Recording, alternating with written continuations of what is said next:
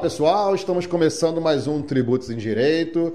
Estou aqui ao meu lado com o meu amigo Rogério Davi. Como é que você está, Rogério? Tudo ótimo, Júlio, tudo firme, beleza? E hoje a gente está aqui com uma convidada especial. Todos os convidados são especiais, mas essa aqui eu tenho um carinho muito grande pela minha amiga, porque eu acompanhei ali a carreira dela acadêmica meteórica. Vocês têm que acompanhar. A minha amiga Tatiana Junger. Como é que tá, Tatiana? Tudo E bem, aí, Tati? Júlio? Dá uma alô pra galera aí que tá te vendo, a ga- galera que tá. Tati tá meio tímida, né, Tati? Não, imagina. Timidez. Zero, né? Não tá aqui.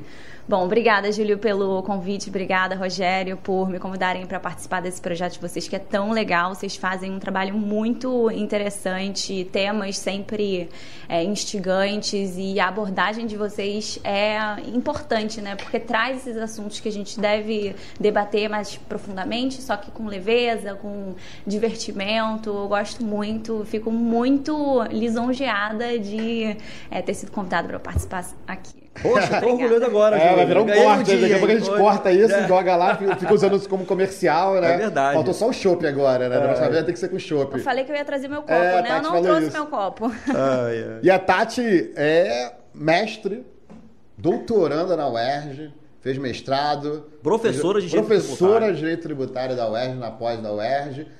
Tem o Tributário em Jogo com a nossa amiga queridíssima Micaela Dutra, com a Dani também, que está lá agora com vocês, né? Aliás, quem tá nos ouvindo, a gente recomenda, tá? Você seguir a rede social do Tributário em Jogo. É, eles vão lançar um site agora também, né? Fala um pouco pra gente desse projeto que tem muito conteúdo de qualidade aí pro Rogério. estudante em Direito. Ah, verdade, cara. Já esquecemos de Já, novo, né? esquecemos. Alguma informação Peraí, aí? A calma gente, aí. A gente sempre esquece de Delay. pedir para você aí se inscrever, você que está nos assistindo, que isso é importante aqui para o nosso canal, para quem está nos ouvindo também nas plataformas de áudio, Spotify, Deezer, um monte de plataforma aí na preferida de vocês, para compartilhar. Oi, Tati. Estão em todos os lugares, A hein? gente está em, tu, em tudo Que quanto é lugar aí. a Estamos por aí, é verdade, né? E aí o que é a nossa ideia é justamente difundir esse direito tributário democrático, ouvindo todo mundo, todos os lados. O lado Conversando, da- né? da- é uma Conver- conversa, não é um debate, é uma É. conversa. É o estado fiscal, é o lado do contribuinte. Então, é isso que a gente está fazendo aqui. E que o Rogério estava falando né, do tributário em jogo de vocês, né? Que também parceiro nosso aqui do Tributos em Direito. E Sim. que tá bombando aí nas É, redes, gente, né? é, sigam a gente, nós nos esforçamos muito para trazer no cotidiano conteúdo é, importante, conteúdo atual, com profundidade, com a é, precisão teórica, mas de uma maneira que seja digerível na rede social, assim, algo para ser de um consumo mais rápido, mas que tenha aquele gancho para te instigar a estudar mais profundamente os assuntos. A gente tenta ser atual e eh, tem muito conteúdo gratuito lá. A gente também tem cursos, então acompanhem a gente que sempre que tiver alguma novidade a gente vai estar divulgando por lá. Inclusive a gente está no meio de um evento muito interessante que é a Semana do Advogado, celebratório do nosso 11 de agosto. Aí a gente pegou o 11 de agosto que é um dia só e espalhamos para a semana toda. A gente selecionou alguns temas legais para fazer alguns painéis. Tá tudo salvo. O que já aconteceu tá salvo, Tá disponível no YouTube. No YouTube. Ótimo, hein, galera? Imperdível, hein, gente? Ô, Vale ô, a pena Tati, assistir cada conteúdo. Ô, Tati, sabe que Fala.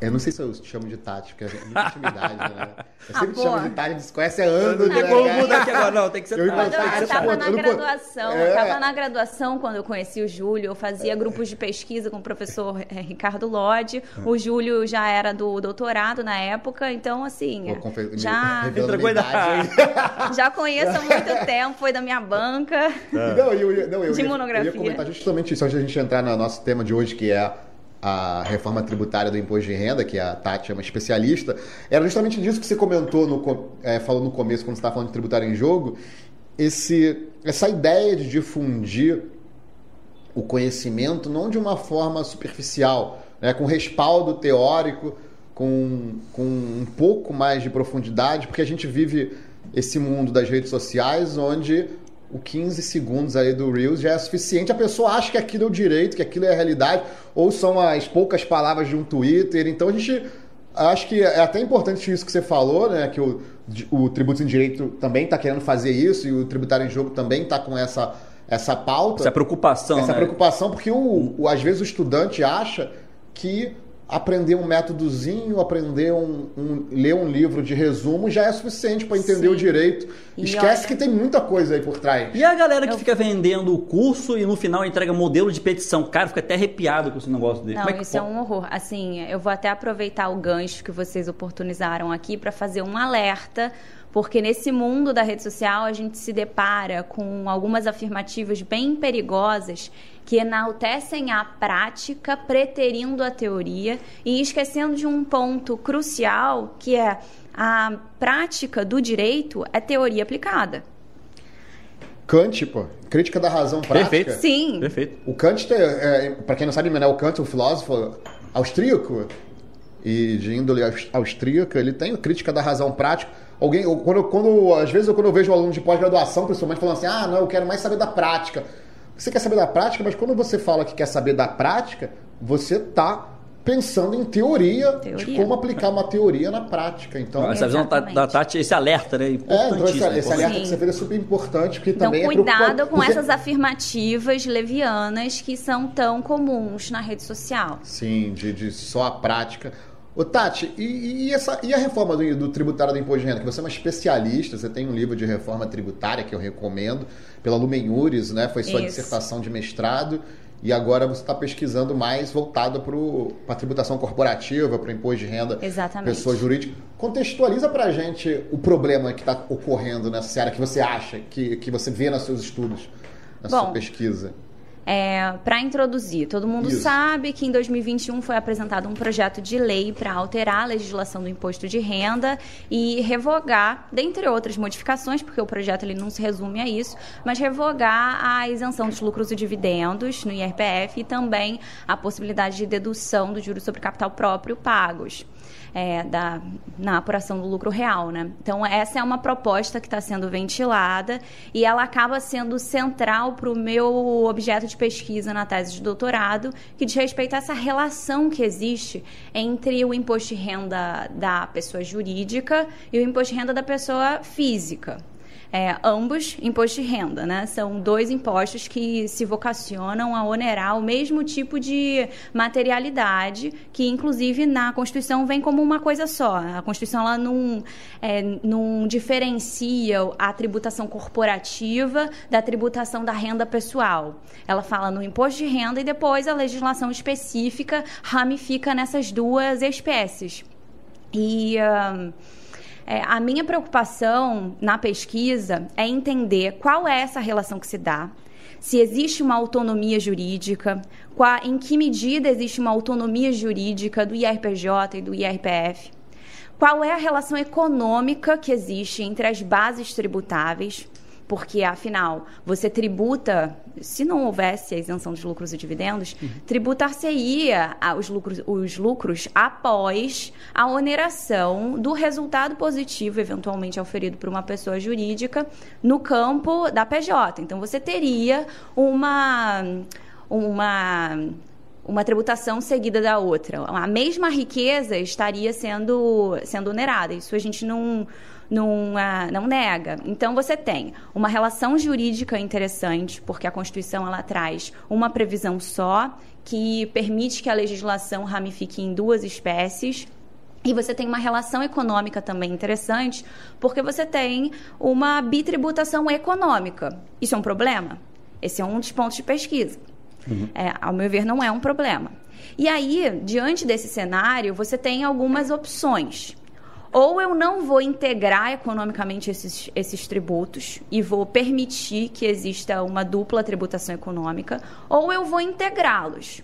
O nosso sistema, é, ao introduzir uma hipótese de isenção dos lucros e dividendos e até a dedutibilidade de juros sobre capital próprio também tem a ver um pouco com isso, muito embora a isenção seja mais explícita, eles estão lá como é, espécies integrativas, como métodos integrativos, é, de maneira com que a tributação corporativa e a tributação da renda pessoal não importem essa oneração a maior, digamos assim. Quando eu digo oneração a maior, eu não estou fazendo um juízo de. Um, não estou falando de uma forma pejorativa. Eu só estou falando que efetivamente você tem você uma se refere à capacidade contributiva, à questão da progressividade do imposto sobre a renda? Não necessariamente, mas isso acaba sendo um outro ponto de pesquisa após- logo após. É, Só, só entender uma O coisa. grande- Ô, tá, desculpa. Mas Diga. quando você fala de integrativo, você diz o quê? De integrar uma tributação da pessoa jurídica e da pessoa física que recebe a- exato. Os dividendos. Exatamente. Porque o- é o seu- você, o seu- é você é tributar a renda corporativa. A renda corporativa sendo, em primeiro, num primeiro momento, o resultado positivo, eventualmente apurado pela, pela pessoa jurídica, pela empresa, e após a renda que efetivamente foi distribuída, ou, ou os juros que efetivamente foram pagos, aquilo que efetivamente saiu do campo empresa E e, foi para o campo empresário é, a título de Pro bolso remuneração sócio. para o bolso do sócio. Mas aí na linha-. Como tudo isso é renda corporativa, Como tudo isso vem da mesma riqueza produzida. Exatamente. Como tudo isso é renda corporativa, a gente acaba é, tendo que dar relevância a esse debate sobre se é necessário e conveniente a integração econômica. Integração que São você duas fala é tributação né? dos dividendos, assim, digamos. Sim. Ah, tá. Integração econômica seria, o que você está chamando de integração econômica seria tributar os dois. Integrar é, é tributar os dois, mas com mecanismos compensatórios. Entendi, entendi. Por isso que a entendi. isenção ela é uma, um mecanismo integrativo. Porque se existe isenção é porque a priori tem tributação. É, esse, esse é o problema. Para mim, na minha visão, o problema é quando a gente parte do pressuposto que aquele sócio não vai ser tributado porque a PJ já tributou aquela renda. Aham. O problema é que a PJ não está pagando imposto, né, às vezes. né? E aí o que acontece? Tá todo mundo, ninguém está pagando. Naquela riqueza não está sendo tributado, porque a PJ não está pagando e a distribuição não é tributada. Mas em que cenário você está falando? Em que Não tá condições pagando ela não está pagando? No É. sentido de não deu lucro, né, Júlio? É, porque uma coisa é, tá sonegando, não tá É, pagando não, aí por tá uma fora, aí impropriedade. eu Aí vai lá o procurador da Fazenda Nacional e tem que cobrar. Esse é um cenário. O outro cenário é ela não tá Pode ir, pode ir. O outro cenário, ela não está apurando lucro, né? E, e por isso não está recolhendo nada. Mas aí não tem resultado positivo, é, nem para apurar o IRPJ e a CSLL, para né, conglobar ali a tributação corporativa de maneira geral, e não tem nada para distribuir. Não tem dividendo para pagar também. Tem Exatamente. dividendo. Então, esse é um outro cenário. É, mas acaba que essa discussão é, tributária, ela tem muito que ver com uma discussão societária, né, de teoria da empresa, que é super interessante, que é relativa à existência da pessoa jurídica. E isso tem tudo que ver com capacidade contributiva da pessoa jurídica. Porque a pessoa jurídica é o quê?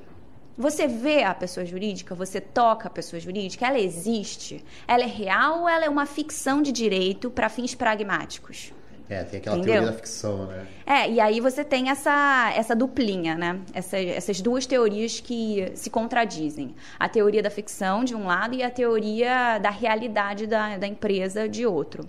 E aí, alguns autores aderem a uma teoria, outros autores vão por outra, e ainda tem uma terceira posição possível, que na verdade não pode nem ser resumida a uma posição só, porque existem variantes dentro dessa terceira posição, que é é- ela parte da premissa de que existem várias pessoas jurídicas. Pessoa jurídica não é uma coisa só. Uma coisa é uma, uma sociedade limitada, de uma empresa familiar, outra coisa é uma grande corporação, Sim, uma Google. SA. Pensa num Google da vida. Né? né? De separar aquelas realidades econômicas. Uma indústria, né? Uma Exatamente. Então, quando você fala de pessoa jurídica, você não está falando de uma coisa só. Existe uma multiplicidade de, de possibilidades.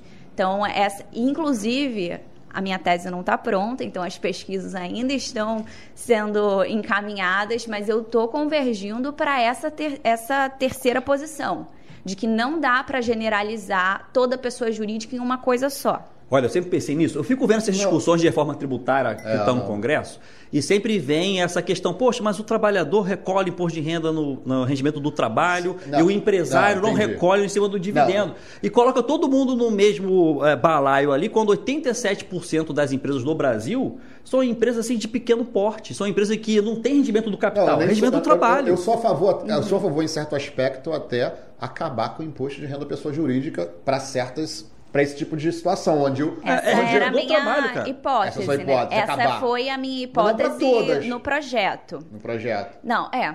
Mas na verdade no projeto eu, eu fiz para todas. Não, não para todas, porque por exemplo, esse caso que você falou, vamos supor uma padaria onde o cara, o padeiro Tá ali, praticamente cara. é só Aquilo é ele. rendimento do trabalho. É Ou o trabalho, não é professor, É isso. o professor que resolve virar uma empresa para poder diminuir a tributação na folha de salário de vários, prof- vários, prestado- vários fornecedores, que fornecedores não, vários é, empresas que contratam ele, faculdades, vamos supor. O cara é uma, um cara é uma PJ, mas ele naquela aquela lei lá que deixou Aham, lei a, do bem. A, a a pessoa física virar PJ e aí ela pode. é- Esse caso é claro que o trabalho, o rendimento ali vem do, a riqueza que vai ser tributada, a riqueza do trabalho. Sim. Aquela pessoa não pode ser tributada como PJ, assim, mas nosso sistema tributário não permite isso, porque ele separa pessoa jurídica, a autonomia, né? Ele separa a pessoa jurídica da pessoa física. Então, não tem como no nosso sistema tributário, se não fizer, se aí, aí talvez a sua pesquisa também toque nisso, na questão da uma reforma tributária vai ter que dizer, não é toda pessoa jurídica que precisa pagar imposto de renda pessoa jurídica. Na Alemanha é assim. Na Alemanha é assim, né? Eu acho que também Deixa eu na perguntar, Eles Tatiana, se você já distinguem. Ah, vai. Diga. Não, se você viu isso no direito comparado, né? Que sempre eu tenho curiosidade. Ta- Tatiana é- é- fala alemão fluente, É, hein? é, Junger. uma estudiosa, estudou tributário na Aliás, é Junger Alemanha. ou Junger? Qual a pronúncia do seu sobrenome? É Junger. Junger, né? A gente Eu falei Junger, Junger. né? Escreve Junger. Junger, né? Que nem eu tava uma vez com a, com a Tati nos bastidores, em outro lugar, né? Em um evento, eu perguntei, Tati, como é que se pronuncia o Hans Kelsen? É Hans Kelsen ou Hans Kelsen? Nenhum dos dois. Ah, falou, Hans Kelsen. Hans Kelsen. Eu falei, "Ai, tá, vou falar isso em sala de aula. Hans Kelsen. Você tem que estar com a dor de barriga, né? Hans Kelsen. Não, mas eu tô. Não, eu tô zoando, mas a Tati, pô, assim, eu até falei pra ela traduzir um livro aí do alemão pra virar uma tradutora de algumas obras importantes aí. Mas eh, depois ela me falou que não tem livro importante né, tributário em alemão. Quê? Brincando.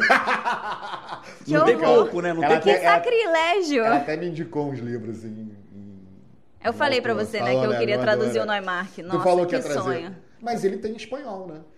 Tem. Eu até te mandei a foto depois, né? Do... Mas eu já vi que é legal você traduzir a Gênesis, que o- a, tradu- né, a versão da tradução já perde É, sempre alguma Eu, coisa. eu li os dois. É. Quando eu li o Neumark, eu li o alemão Neumark e... que se pronuncia. É. Era outro que eu pronunciava errado, falava Neumark.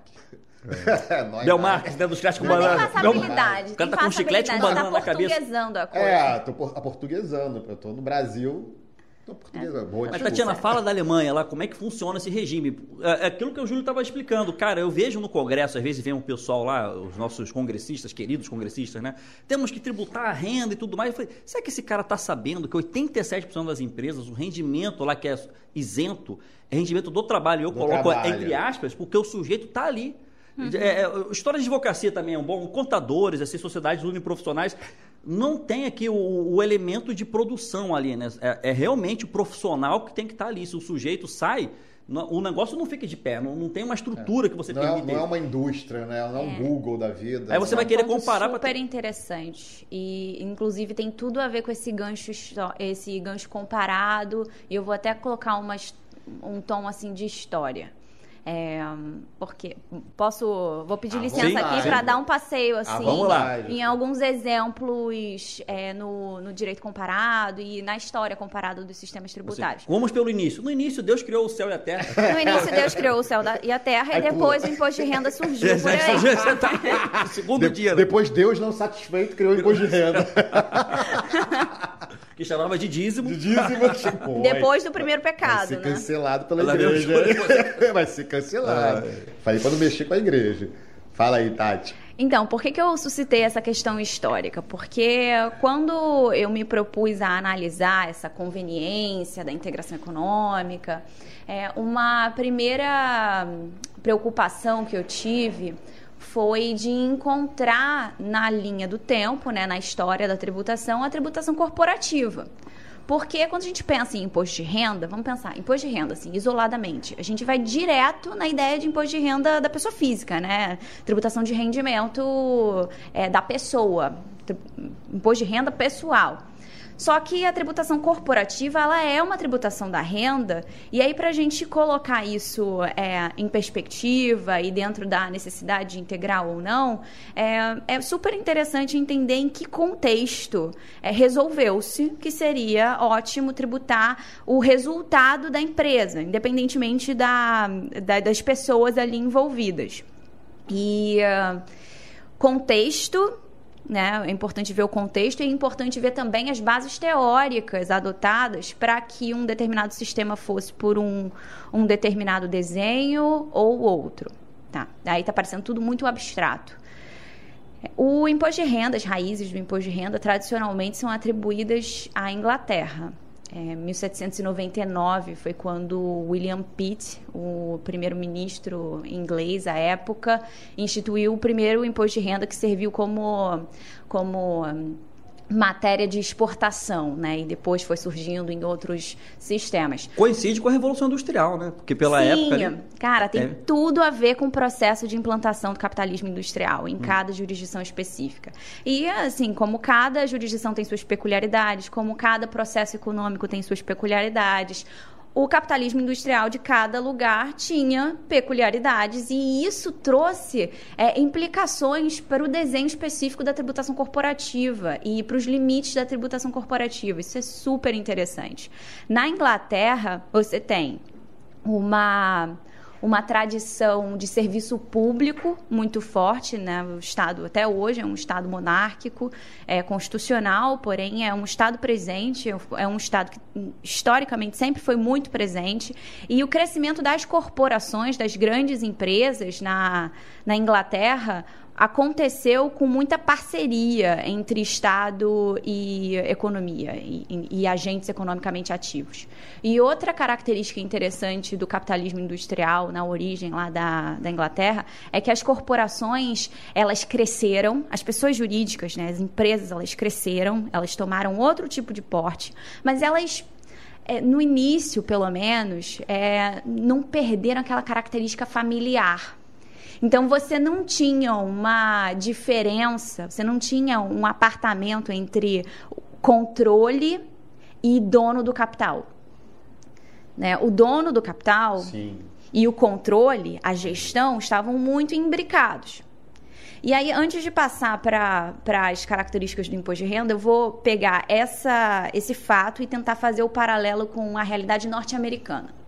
Nos Estados Unidos, o, a implantação do, do capitalismo industrial foi diferente. Você tinha uma economia muito, é, muito estruturada, né, sustentada sobre muitas empresas familiares. E aí, com o surgimento das corporações, essas pessoas jurídicas lá da, dos Estados Unidos, elas tinham uma característica de gerência e administração profissional bem diferente da, da realidade do Reino Unido. O tempo e dinheiro, né? Times money, tudo, tudo é, eu, pro lucro ali. E qual é a diferença disso? Porque se o dono do capital não necessariamente é o cara que está mandando em tudo, controle e propriedade estão separados. Na Inglaterra não era assim. E aí, olha que coisa interessante para imposto de renda. Na origem, Lá na, na Inglaterra, eles tinham uma forte aderência à teoria da ficção.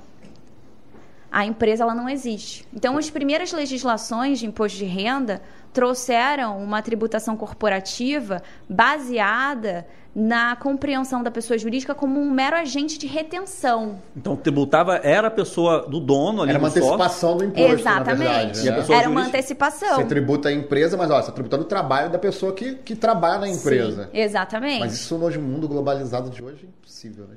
É, não. Calma, Julinho, Com o calma. tempo- Ela vai chegar lá, Tatiana vai chegar Ela, lá. calma. já tá na Grécia ainda. Ai, gente, Tô zoando, vai lá. exageram num nível. É, é, parece, criança, parece que é adolescente de quinta série, né? Uma das piadinhas, né? Eu, né? No caso. Com certeza. Tô zoando, vai, fala aí. Eu super consigo te alocar assim numa turma, Numa de, turma de quinta quinta série. série, Você né? ia ter uma, uma dinâmica assim muito natural nesse contexto. Mas aí lá na Inglaterra, você tinha uma aderência forte à, à teoria da ficção. Entendia-se a empresa como uma ficção, mas olha, olham as características né, da, daquele contexto. O Estado e a economia, as empresas, eles agiam em, em forte. é, numa posição, numa tendência colaborativa, cooperativa.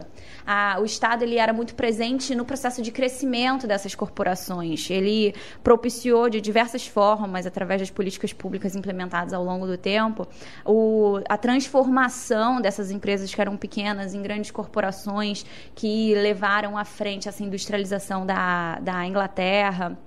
Então, isso é um contexto específico. Nos Estados Unidos, o, o- o- Estado ele não teve protagonismo na- no impulsionamento da, da, da implantação do capitalismo industrial. Isso foi a própria economia que foi fazendo. Foram os agentes economicamente ativos que colocaram isso para frente, que foram propulsionando esse processo. Nos Estados Unidos. Nos Estados Unidos. Você acha que o Estado não participou E- dessa, dessa- desse, Não, com certeza tem participação. é, estimulando ali? Tem, tem participação, mas é totalmente. é- Ele estava mais aéreo, assim, ele estava mais à parte. As corporações elas cresceram em um contexto em que o Estado ele tinha mais desconfiança das empresas Nos Estados Unidos. nos Estados Unidos. No, no Reino Unido, não. É, o, como você tinha cooperação, o Estado ele não tinha desconfiança em relação às empresas. No, Nos Estados Unidos. É, nos Estados Unidos t- Mas isso existia. naquela época lá de Revolução Industrial ali. naquele- Exatamente. naquele E a ali. preocupação não era só do Estado, mas também do, da sociedade como um todo, era quando eu tinha uma economia sustentada por pequenas empresas, empresas familiares, eu conhecia essas pessoas. Eu conhecia a informação econômica. Aí virou corporação e eu não tenho acesso à informação. Eu não tenho acesso à informação da, da performance econômica deles. Tanto que toda a discussão do imposto de renda nos Estados Unidos veio numa pegada muito mais regulatória do que qualquer outra coisa. Na, no Reino Unido, a pegada era outra, era fiscal principalmente por conta das guerras napoleônicas, problema de, de uh, fortalecimento de caixa para poder fazer frente a essas despesas de guerra que é, não eram pouca coisa. O imposto de renda nos, nos Estados Unidos, não, desculpa, na- no Reino Unido, ele foi primeiro instituído como uma fonte temporária de receitas e depois ele foi depois ele caiu com a, é, a decretação da paz e depois ele foi reinstituído é, por conta né, do, do o Estado ele meio que se acostumou com aquela fonte de receita e quando ele viu que isso faria muita diferença para a sustentação do Estado a longo prazo, ele resolveu resgatar aquela ideia. Mas, a priori, a, a, a razão de ser do imposto de renda foi de financiamento de guerra e depois ele se... Ele se, permanente. É, ele ficou permanente, mas com uma origem fiscal. Então, aqui, lá, Reino Unido é fiscal, Estados Unidos é regulatório. E aí, o que, que tem de diferente?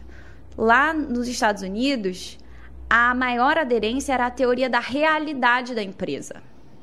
Tipo, a empresa ela existe independentemente das, suas, das pessoas jurídicas, das pessoas físicas por detrás dela. Já tinha a Ela- teoria da autonomia patrimonial ali, já É. dentro da mentalidade deles, né? Exatamente. É, e não só autonomia patrimonial, autonomia de existência, uma capacidade contributiva própria, é, pés próprios. É como se a pessoa jurídica ela caminhasse independentemente da direção da pessoa, das pessoas físicas que são é, é, sócias. Pode morrer todo mundo, mudar todo todo mundo que a empresa vai A continuar empresa vai existindo. continuar. A empresa vai continuar. Ah, mas é, tem pessoas. Toda empresa tem pessoas físicas por detrás. Seja diretamente, se elas são as, as sócias diretas ali, seja indiretamente, caso você tenha uma outra PJ interposta, que tem outra PJ, e aí, eventualmente, tem uma pessoa física. É verdade que toda que nenhuma pessoa jurídica pode existir sem nenhuma pessoa física, assim, em algum lugar. Mas a teoria da realidade ela é pragmática, no sentido de que ela entende de que as coisas elas funcionam de determinada maneira a ponto de a gente poder concluir que a pessoa jurídica ela vai existir, independentemente das pessoas físicas que, que estão ali. E as decisões não estão eminentemente vinculadas aos sócios, a quem tem o capital, porque a administração ela é profissionalizada. Sim, aqueles CEOs que são contratados para resolver o problema da empresa. Exato. Ganham milhões aí. Né? Tem conselho de administração. Exatamente. Principalmente em 2008, né? Que teve aquela quebra, quebradeira geral daqueles bancos e... É. E isso a gente está falando de 1800, é, meados de 1800, final de 1800. É, ou seja, a gente está falando de um contexto econômico bem diferente do que a gente tem agora. Hoje, essa disparidade, a diferença que existe entre propriedade do capital e controle do capital é maior ainda, né? E o capitalismo mudou também, não é mais industrial. Não, total, né? total. O que, que você chama? Eu Tatiana, fico falando dispar- cap- É, só para conceituar essa disparidade para quem está acompanhando a gente, o que seria essa disparidade do controle do capital e que você explicou como é que é a disparidade entre o controle, Entre a propriedade, propriedade capital, e, o, e o controle? Então, a propriedade, ela diz respeito a quem tem, quem tem participação. É a participação Sim. societária. Tá. É quem vai receber os lucros Os- e dividendos no final das contas. É disso que a gente está falando. Uhum. O controle é quem tem poder de voto. É, É, é, é, é, quem tem é, é, interveniência deliberativa nos Perfeito. caminhos da empresa. É como E quanto é- mais é- você profissionaliza, mais você aparta. Verdade. Aí, Numa empresa aí- familiar, tudo tá junto. É, é. Porque a decisão é de quem tem o capital. A gente tem que abstrair do modelo de uma empresa assim, familiar pequena, né? O- Tem que pensar o- nas o grandes Bal- corporações. O Balba fala, fala do proprietário ausente, que é, o, que é o proprietário que é dono daquela empresa, do capital, mas ele nem vive aquela localidade. É o que acontece, por exemplo, numa CSN em Volta Redonda. Os acionistas não moram em Volta Redonda. Se eles quiserem. E, e o controle também. Aí é que tá, o controle também não está em Volta Redonda. Porque quem controla aquela empresa e quiser, ó, vamos tirar a CSN daqui e botar ela em outro estado porque a gente tem um benefício fiscal é, melhor. Uma empresa inteira, a cidade, quem já foi lá, a cidade, metade da cidade é CSN. Imagina isso aqui, o controle resolve, ó, vamos tirar a CSN daqui, destrói a cidade. E o Balma fala disso, do proprietário ausente, que os donos do capital não, não precisam mais estar presentes naquela localidade para extrair os seus rendimentos dali. Então acaba criando uma desvinculação entre o proprietário, e no caso aqui, até para usar esse gancho que você falou entre proprietário e controle, nem proprietário e nem quem controla o capital estão vinculados àquela comunidade. Eles não, praticamente eles não se submetem àquele poder local. Sim. Isso é perigoso. Isso, isso E é uma coisa para se refletir. Sim, mas aí veja como que esse tipo de contexto nos leva à pertinência da teoria da realidade. Num contexto desse, você consegue ver como razoável a teoria da ficção? A empresa não existe? Sim, sim, sim. Tipo, existe capaci a capacidade contributiva da empresa é dela ou é uma mera antecipação da capacidade contributiva dos sócios, e sócios. acionistas? Sim, verdade.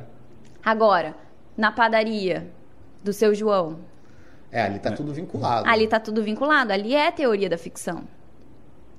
E aí com isso eu volto um passo atrás novamente para para aqueles exemplos históricos assim na e comparados. Então a gente viu que de um lado você tem o sistema inglês que trouxe uma uma tributação corporativa eminentemente vinculada com a tributação da renda eh, pessoal, porque partiam da ideia da tese da ficção, mas partiam da ideia da tese da ficção de uma maneira totalmente harmônica com o processo peculiar deles de implantação do capitalismo industrial. Do outro lado, você tem uh, os Estados Unidos, que implementaram o sistema chamado sistema clássico, que é a tributação da renda corporativa na pessoa jurídica e depois um imposto de renda pessoal, normal, sem nenhum tipo de integração, sem nenhum tipo de questionamento de bitributação, porque eles partem da premissa da realidade da empresa, mas isso construído dentro do contexto deles, em que as corporações elas cresceram apartando controle de propriedade.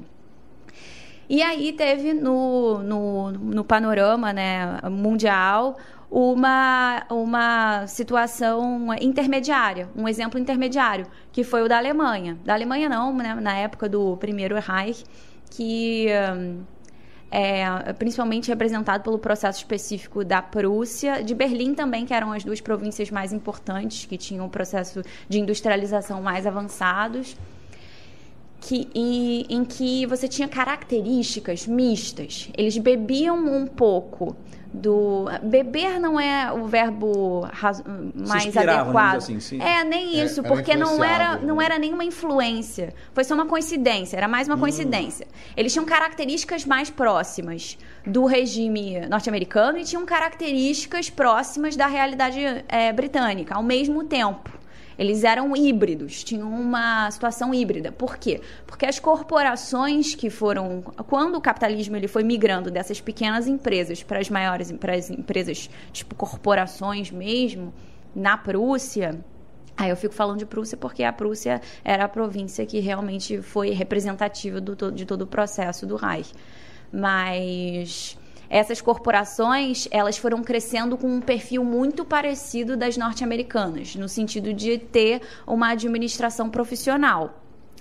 Só que, ao mesmo tempo, a Prússia e a Alemanha até hoje, ela tem isso, tinha uma tradição de serviço público muito forte, era um Estado muito próximo. Então você não tinha aquela relação de desconfiança que nos Estados Unidos você é, verificou. Aqui você tinha uma relação Estado-economia mais próxima da britânica. E aí, será que a aderência era mais forte para a teoria da ficção? É, ou era mais forte para a teoria da realidade? Caramba, e agora? Eu, deixa, eu vou chutar aqui agora, hein? Eu, acho, buguei, uma, é, eu acho, é, eu acho que vai mais para a teoria essa... da ficção, será? Lá na, na, nesse modelo aí da Prússia? Mais ou menos. Não, tirei nota 5, pô. É, Pelo menos 5 ele tem que garantir. É um modelo, é modelo inter, né? é um é, intermediário. É o equilíbrio aristotélico, tá no meio. Eles ali. entenderam assim, olha, é, como você tem um, um como a corporação ela efetivamente ela tem uma administração profissional, ela, ela existe. Então, está justificado um sistema clássico. Tributar a renda corporativa, né? ter um imposto para onerar a, a corporação e você ter o imposto de renda lá do lado. Então, você tem um, um sistema dual. Só que como o Estado e a economia são muito próximos, e também porque existia uma, uma preocupação do Estado de ajudar essas corporações a, a acelerarem e aprimorarem a, a, o processo de industrialização, eles aplicaram vários mecanismos integrativos, de, mas os mecanismos integrativos eles estavam lá não porque a empresa não existe uhum. e não tem capacidade econômica, tem que desonerar porque você tem que atingir somente a capacidade contributiva efetiva da pessoa física. Não era por conta disso. Era para criar um estímulo extrafiscal, né? Uma, é um, um foi um exemplo histórico de utilização de, de imposto de renda para fins extrafiscais, uma forma de estimular a atividade econômica apenas. E aí eles aplicavam mecanismos integrativos. É, na origem, uma coisa que foi aplicada foi é, reduzir a alíquota na mas tributação. Na, na, pessoa jurídica, pessoa, mas na pessoa, física paga. Física. Na pessoa física. Na pessoa física. E a PJ paga também. A, a PJ paga, e aí depois na tributação da renda proveniente do capital, né, daquelas pessoas que presumidamente já tiveram aquela materialidade tributável é, tributada no campo da PJ, aí elas recolheriam o imposto de renda pessoal com uma alíquota menorzinha do que outros rendimentos provenientes de outras, outros fatores de produção. É, hoje, esse sistema, todos os, os sistemas eles foram evoluindo para outros lugares, né? Nenhum deles é mais puro.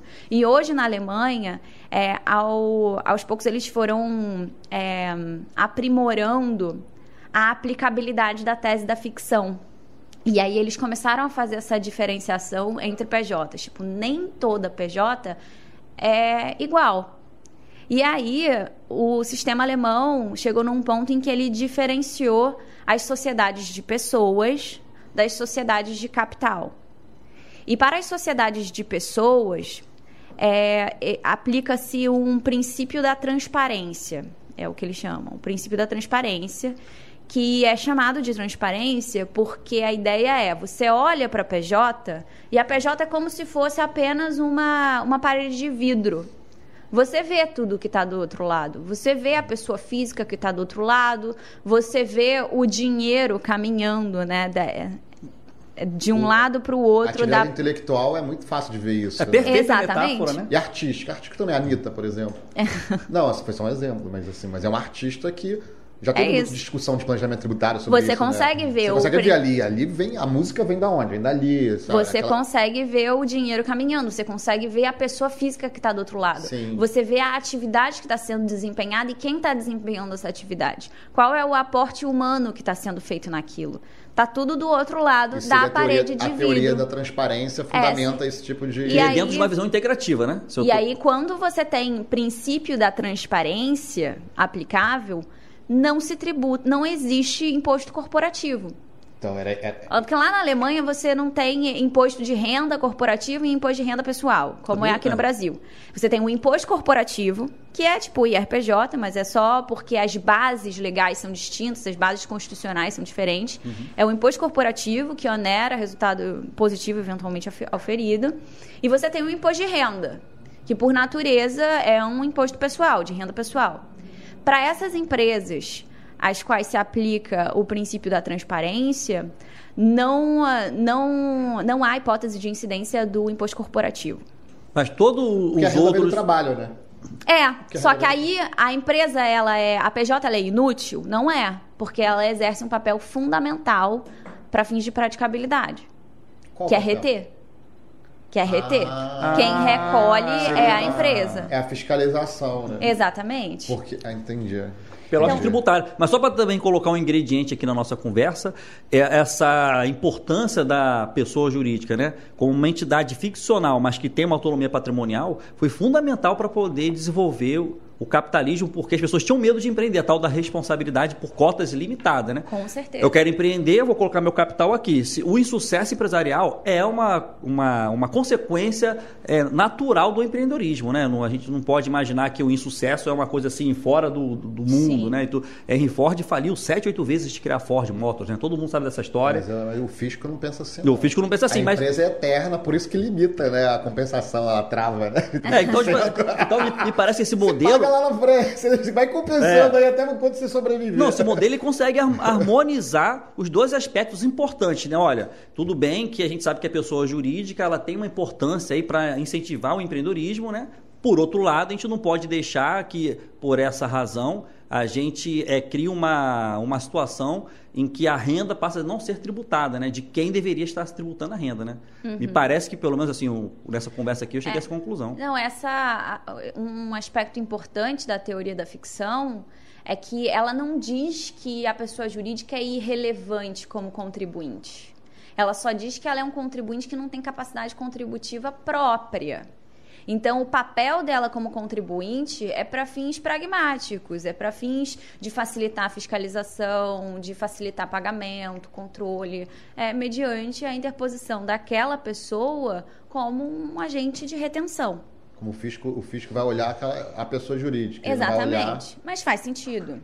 É, onde a tese da ficção se aplica. Mas faz sentido quando, quando se confunde praticamente a atividade econômica da empresa com a pessoa física, por que a pessoa física já não, já não fica já focado já naquela pessoa física?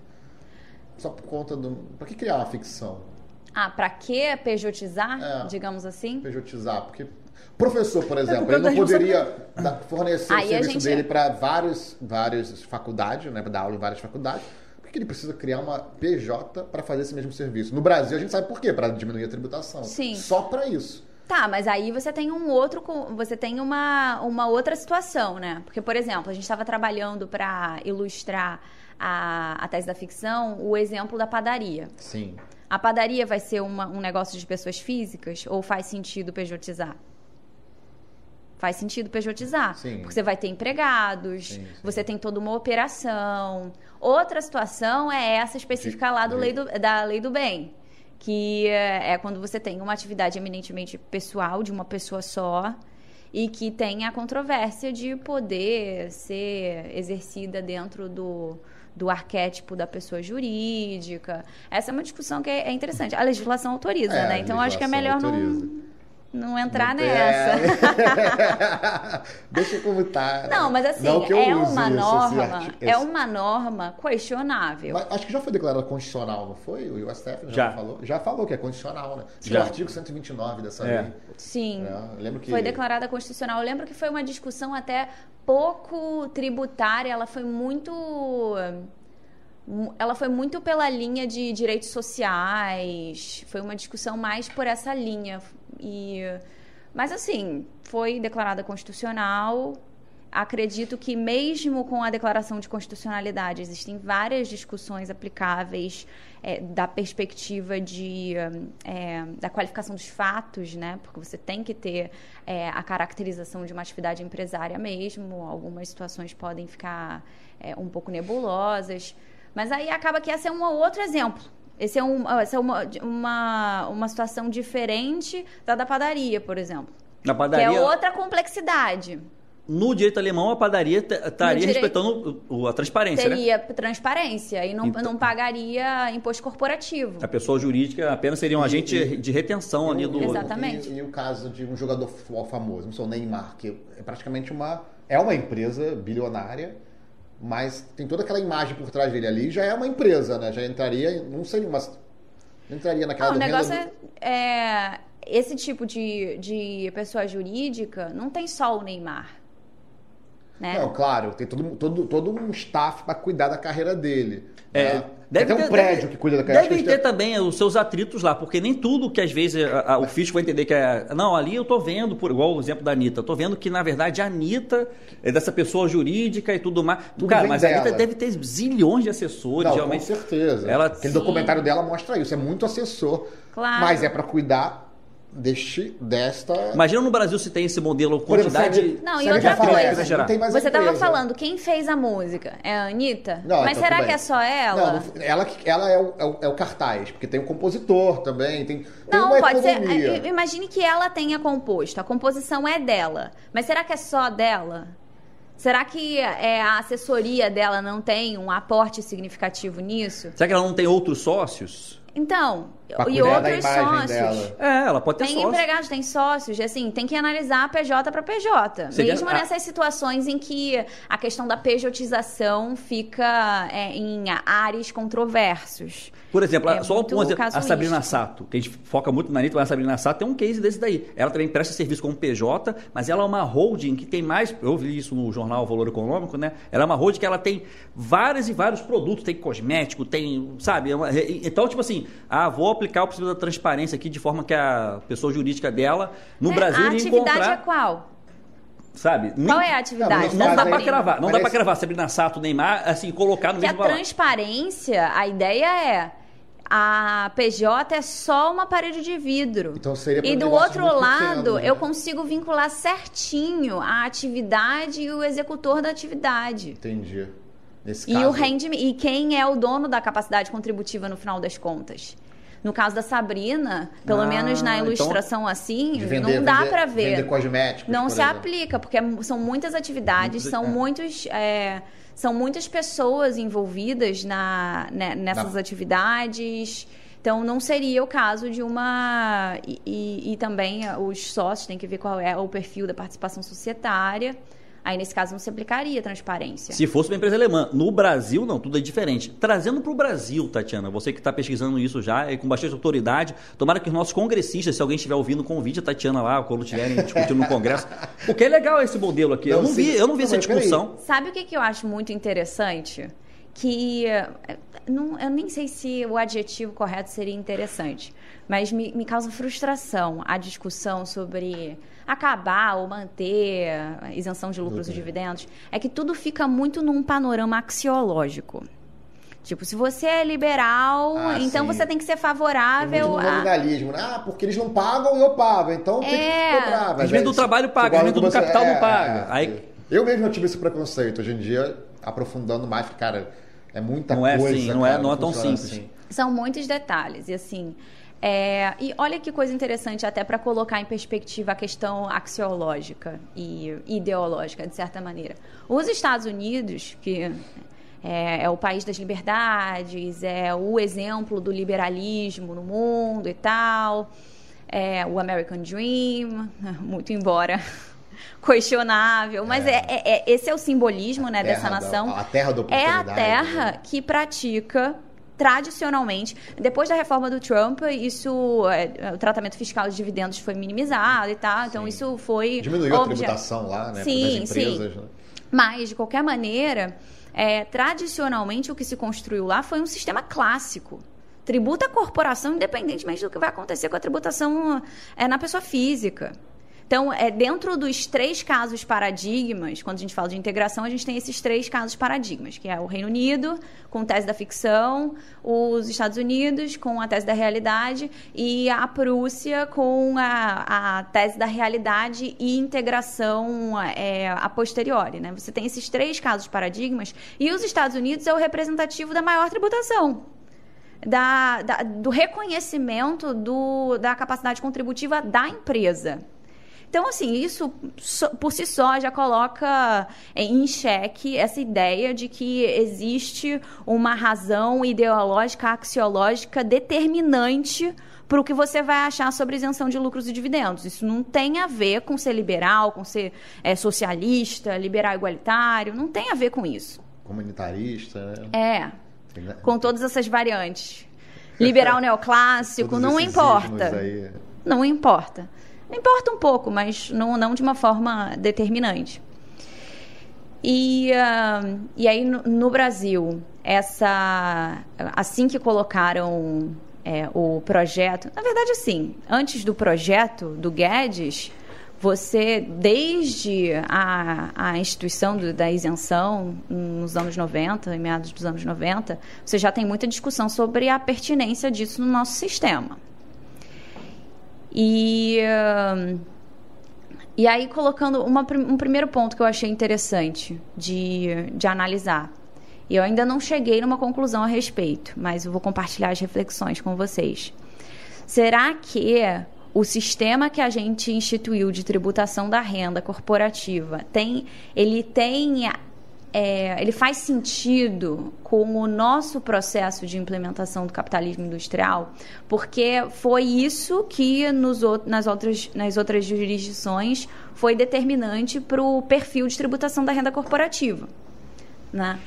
E uma coisa interessante é que a nossa industrialização no Brasil foi tardia, né? Foi, tipo, a gente já tinha alguns, alguns avanços antes de 1930, mas ele começou efetivamente a partir de 1930 e acelerou em 1950. Ali com o Juscelino, né? Tipo, É. 50 anos em 5. É, exatamente, com Juscelino, 1950, que começou a construiu ficar. Brasília, né? Ali, ali na Exatamente. Foi aí que surgiu a tributação. Como- Quando começou a tributação do imposto de renda da pessoa jurídica no. 1900, então, é, em 1922 o 22? imposto de renda foi instituído no Brasil. Antes a gente já tinha uma é, tributação de rendimentos, mas não era tributação da renda, porque era tributação de rendimentos provenientes de patrimônio, tipo décimo urbana, que eram os, os rendimentos de, de locação Uhum. E ah, décima cedular, a gente já tinha essas coisas. E aí, em 1922, foi instituído o imposto de renda é, mais aproximado né, da- do que a gente tem é, hoje, né, do que incide sobre a renda líquida apurada em- anualmente. Uma coisa interessante do nosso sistema foi que, eh, quando o imposto de renda foi instituído, isso não significou automaticamente o fim da tributação de rendimentos. Então, a décima urbana, a décima cedular continuaram, o que foi foi até um contexto em que o imposto de renda foi muito criticado. Tem até um. Vou, nem sei se eu vou fazer aqui uma referência é. É, criticável, talvez sim. Monteiro Lobato, Ih, que é uma figura é, agora controversa. Controversa, hoje não era controvérsia. É, não, mas assim, é porque na época ele, ele publicou um, um conto que fazia uma, um, um paralelo entre aqueles liliputianos das viagens do, de Gulliver, do Jonathan Swift, com, a, com o imposto de renda no, no Brasil. E a ideia era, o Brasil era o Gulliver, né, que era o gigante quando chegou lá em Lilliput, na ilha de Lilliput. E os liliputianos, que eram os piquititinhos lá, que eram extremamente briguentos e que derrubaram o Gulliver, eles eram os, os é, representativos. É, é, entidades representativas da força do Estado que, uh, que não deixava o Brasil florescer. Então ele fez meio que um conto para reclamar o Brasil, do o Brasil está amarrado renda. ali nas cordas ali. Exatamente. exatamente. E isso porque foi muito criticado na época da instituição do imposto de renda a conveniência de uma imposição dessa natureza diante do fato de que o, o Brasil ele ainda não tinha uma ele não produzia tanta riqueza ele ainda estava em um processo de, de crescimento e uma coisa interessante é que o nosso processo de industrialização, ele só começou a ser a se manifestar de uma forma mais significativa depois da instituição do imposto de renda. Quando em outras jurisdições foi ao contrário, a industrialização começou e aí veio o imposto de renda. Aqui, 22 imposto de renda e 1930 em diante só deu uma acelerada mesmo em 50, aí sim industrialização. Então, isso é uma particularidade do nosso, do nosso sistema do ponto de vista histórico. É, fora isso, a industrialização no Brasil, o processo de industrialização, veio com um processo de agravamento das desigualdades sociais. Tem um trabalho até do. Ai, é, Simon, é, Simon Kuznet, acho que você já deve ter lido Kusner, é, Kusner. É, o seu sobrenome eu conheço. O, é. o Piketty cita muito ele. É, o Piketty cita muito ele. Ele é um pesquisador norte-americano que hum, é, fala muito de desigualdade e tal. E tem um, um artigo dele que fala que todo o processo de industrialização vem associado com um processo de agravamento de desigualdade. Na, verdade, é toda, toda a mudança ali, né? Porque, porque a industrialização, ela presume essa coisa da, da segmentação setorial, da especialização, e ele diz que isso tem uma tendência, por natural, de levar ao agravamento de desigualdades, a prover mais renda para determinados segmentos e Sim. menos renda para outros. É. Principalmente quando você coloca o processo de industrialização num panorama geral, ou seja, indústria de um lado, campo do outro. E aí você tem uma disparidade enorme. Até mesmo porque, é, em favor do enriquecimento do, da, dos segmentos industriais, você tem as novas tecnologias surgindo. Então aqui a produtividade incrementa pra caramba e o campo fica meio estagnado. Então ele fala que todo o processo de industrialização vem com uma com esse esse efeito colateral de agravamento de desigualdades é tá sociais. Com a, com a tecnologia. Está tá crescendo e quem está aqui está colhendo os frutos dessa revolução tecnológica. Como foi no começo da Revolução Industrial, está acontecendo a mesma coisa na revolução tecnológica, possamos dizer Sim. assim, que a gente ainda está vivendo, né? Hoje a gente pode dizer que o nosso modelo de tributação da renda, né, essa coisa da pessoa jurídica e tudo, é integrativo? Sim, Hoje a gente pode dizer, mesmo é sem ter essa coisa transparente, é integrativo. Porque... É integrativo por conta da, da, isenção dos lucros e dividendos. E como é que você vê o JCP, que no Brasil é tão criticado, e eu nem acho assim que é um grande problema. Pessoas esquecem que quando a grande parte do JCP é pago para pessoa jurídica, o grosso, né? Ali, o grande parte. É, tipicamente quem conhece o mercado sabe, né? É, pessoa jurídica, aqueles 15%, primeiro paga 15%, não é definitivo, é uma, é uma antecipação do pagamento. Quando vai colocar na holding né, ou na controladora, ela vai botar, adicionar na base, vai pagar 34% sobre aquele JCP. Então, para você ficar jogando, não, o JCP reduz o lucro de uma empresa, mas o aumento da outra. Uhum. Sabe? Então eu não sei se realmente essa discussão do ponto de vista não é assim pelo, pelo olhar da juridicidade, né? É pelo olhar realmente da utilidade econômica. Essa discussão, para mim, é, não faz muito sentido, sabe? Sobre JCP, o pessoal acha que JCP é um benefício fiscal, mas só quando é pago para pessoa física, né? E a, deve ter, ter, estudo estatístico da Receita Federal. O grosso mesmo aqui de JCP é pago para as controladoras de empresas de bolsa Sim. de valores, né? É, isso é um ponto importante a ser colocado em relação à análise de JCP. É, na perspectiva da minha pesquisa, como eu avalio é, o efeito da tributação corporativa em cima depois da tributação da renda proveniente do capital, mas aí compreendida a renda da pessoa física proveniente do capital, aí acaba que o, a, a análise relevante de JCP é quando ela é paga para a pessoa física. Né? E aí realmente você pega uma excepcionalidade, pelo menos de um ponto de vista empírico. A justificativa de JCP acaba não sendo a mesma da isenção de lucros e dividendos, porque aí no, nos lucros e dividendos, a justificativa comum para a aplicação sistemática desse benefício é desonerar a, a bitributação econômica que essas duas, duas imposições trariam.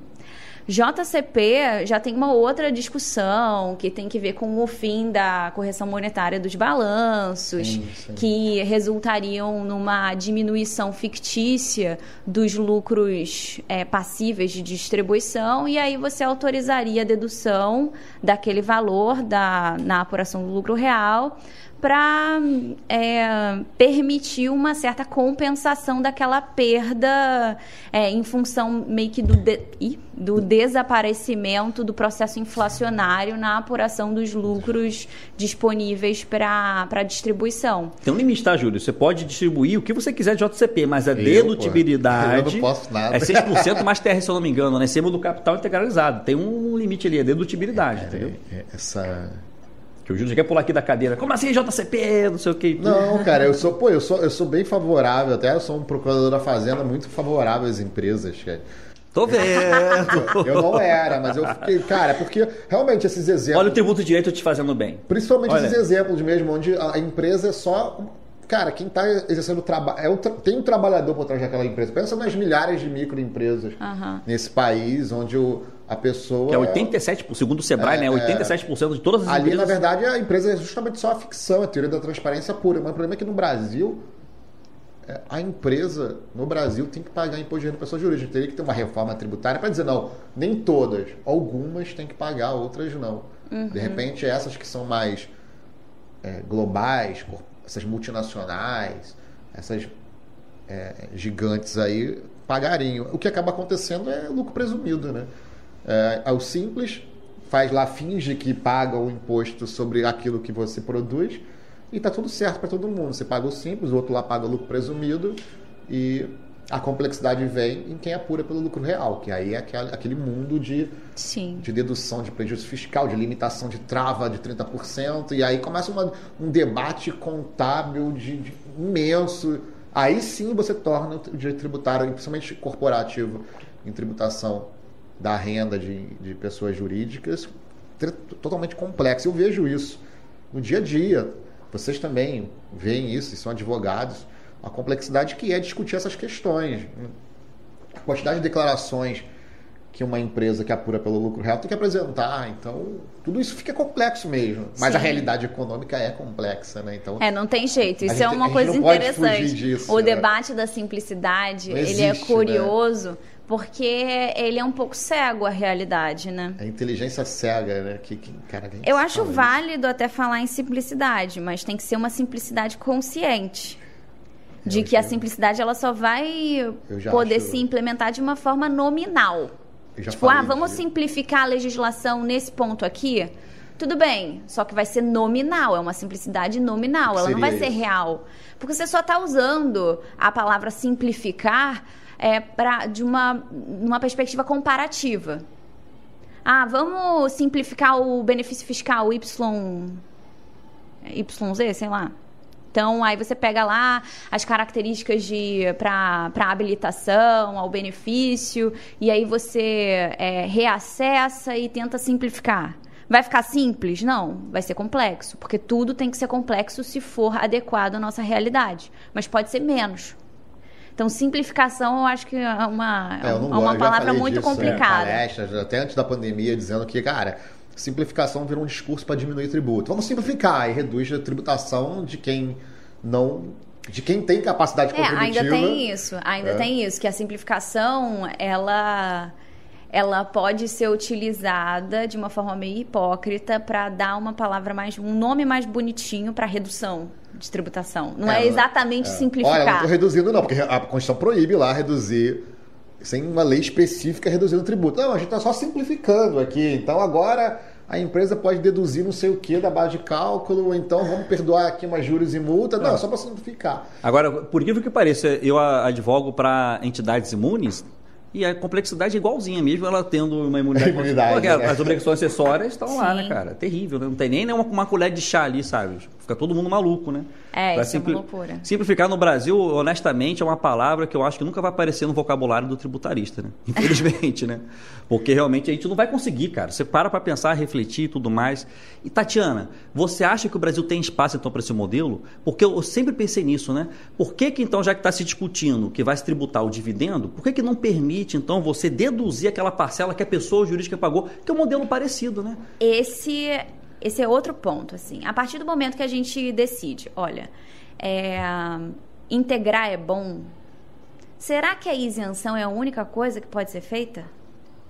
Porque a isenção, o método isentivo, é só uma das possibilidades de integração. Como eu disse, é, lá na Prússia, a primeira forma de integração que eles aplicaram foi hum, aplicação de alíquota menor. Então, você pode aplicar alíquotas mais, mais é, menores, você pode é, aplicar alíquotas para tributação de lucros e dividendos mais baixas do que a alíquota aplicável para outros tipos de rendimento de capital, tipo juros. Você pode criar esses tipos de diferenças, isso é uma forma de integrar. Você pode é, autorizar, você pode criar uma isenção limitada né, rendimentos, é, dividendos até o valor tal estão isentos, acima disso tributa. Então, isso é uma outra forma de integrar. É isenção, é a mesma, mas tem uma, uma limitação.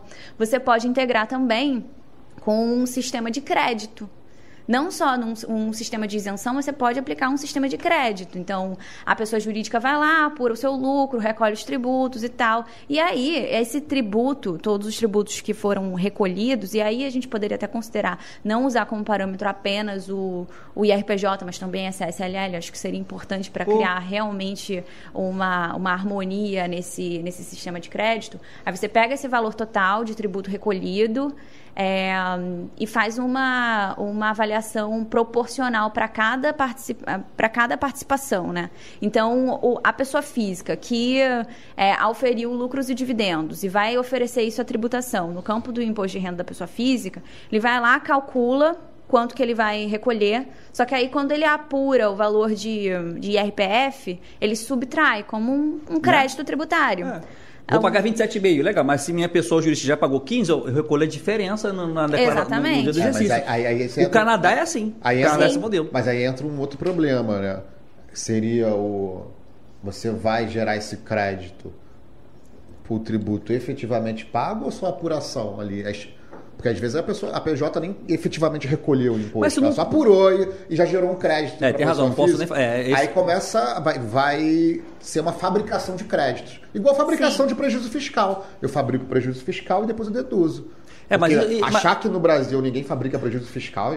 Por isso a, que eu- a empresa Não, mas a, a gente não preju- pode, a gente não pode Não, presumir tá, tudo bem, não a má fé, Tudo bem, entendeu? Tudo bem, é que minha visão Pra é de quem pensar tá no- modelo. É, a visão de procurador é isso, né? O cara só vê Eu execução fiscal a ali, gente pode CBA, fazer o seguinte, não pago. né? A gente pensa o modelo presumindo a boa-fé e a gente complementa o modelo com instrumentos de controle, presumindo, presumindo não, mas imaginando a má-fé de alguns, as mais práticas. Então, aí, aí vai cair na ambivalência do mal, mas a gente vai pensar numa coisa achando que vai melhorar a situação e vai criar toda uma complexidade aqui, porque Mas, Mas essa é a uma gente armadilha que consegue o próprio escapar- fisco criou, Júlio. Porque- Não, e outra coisa, Júlio, você acabou de falar, a, a complexidade é uma realidade. sim, sim, tá, mas aí Por que, que a gente tá. vai se limitar? Vai contratar mais fiscal? É orçamento público. Porque vai ter que fiscalizar. Você tá gerando muito. vai- Você vai começar a gerar muito crédito.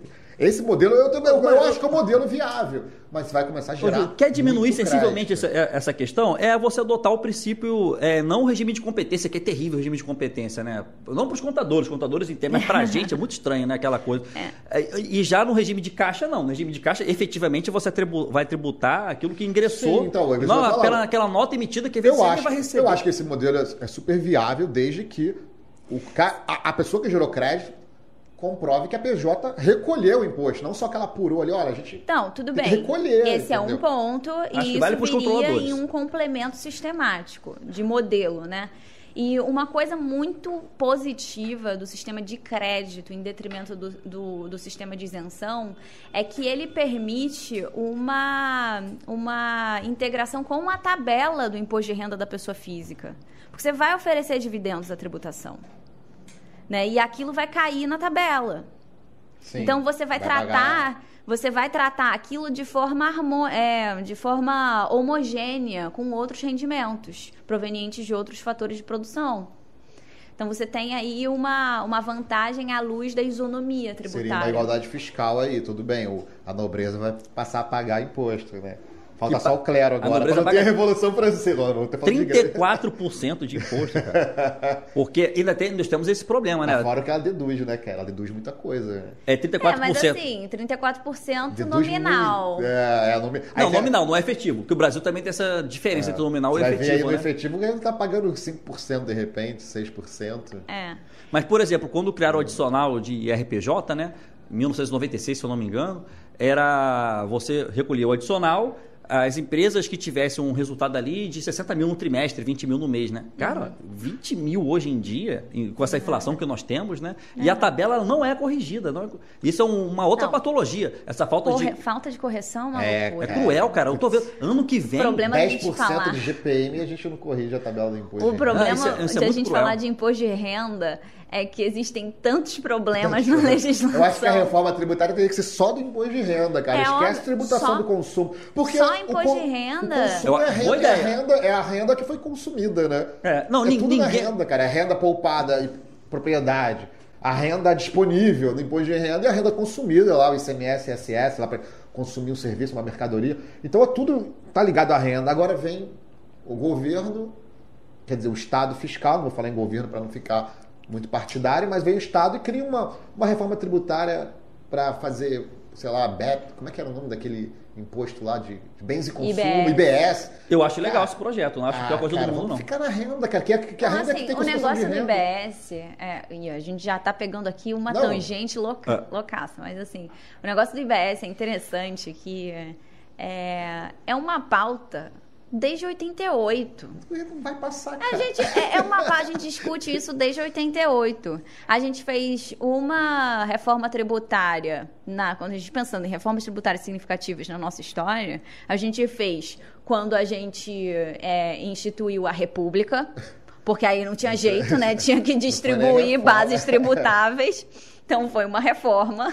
Mas foi, Júlio. Foi, Foi, foi. uma reforma. Depois teve a dos anos 60. A, a, a do CTN, a emenda 18 ali, né? É. Do, do, do CTN. E aí depois, com 88, com a Constituição, não teve. Teve a emenda 42 que Teve um disseram pouquinho. que foi reforma, nem foi não, reforma. mas assim, né? a emenda 42, ela foi, fez poucas alterações.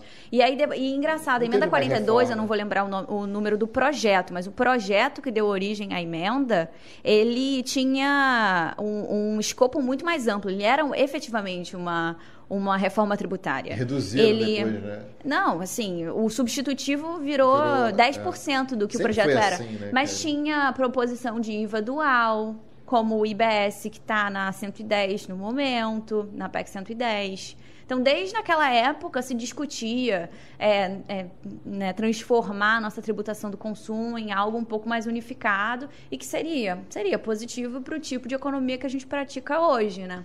Mas é uma discussão antiga, uma discussão que É. já foi colocada no, no Congresso em, ah, em, em posições deliberativas muito favoráveis.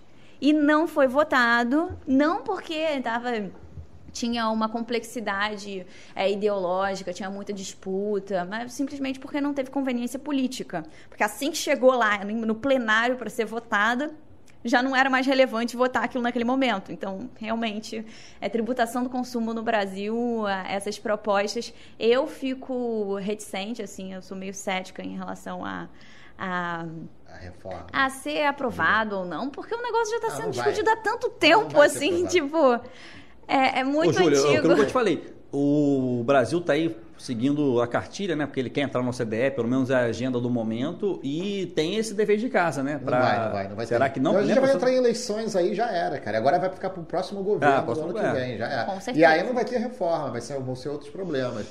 É. é. A gente vai ter que fazer um. Como é que é? um novo episódio só para falar de reformas tributárias. aí Sim. E aí, geral, a gente vai te chamar, né, Tati? Vamos chamar. Chama, vamos... chama, chamar a Tati, chamar alguém de tributação de consumo, fazer um. É, também. De repente a gente chama alguém aí de CMS e ISS também, só para poder. Falar sobre discutir. essa reforma geral, que é uma demanda, Tati, o pessoal gosta desse assunto. Caramba, a gente estourou o tempo, né?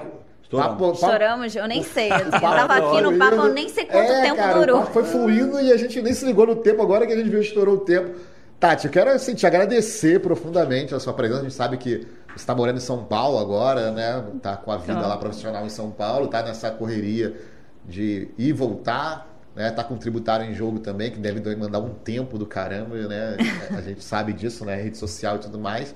Quero te agradecer, né, Rogério? Foi Pessoal, excelente. não esquece tributar em jogo, conteúdo nosso, de primeira linha. Nosso Quem quer estudar tributário, exatamente, né? Quem quer aprender tributário, tá? a doutora Tatiana, toda a equipe dela, recomendamos, assinamos embaixo. E Tati, muito obrigado aí pela sua participação. E a gente, e a gente espera que você volte aí. Volto, com certeza. Só convidar. E, Só convidar. E Júlio, não esquece aí o cerramento. Ah, pessoal, senão o Rogério me mata. Se inscreve no canal, divulga aqui nosso Compartilha podcast, o link também, tem isso. o link com os amigos no grupo de WhatsApp, formem grupos de WhatsApp aí para falar bem ou mal da gente, discutir aí as pautas, Comentem né? também, pode comentar manda aqui. sugestão, tá manda no YouTube. e-mail aqui, meu e-mail vai estar aqui embaixo e é isso. ok? Forte abraço aí e até a próxima.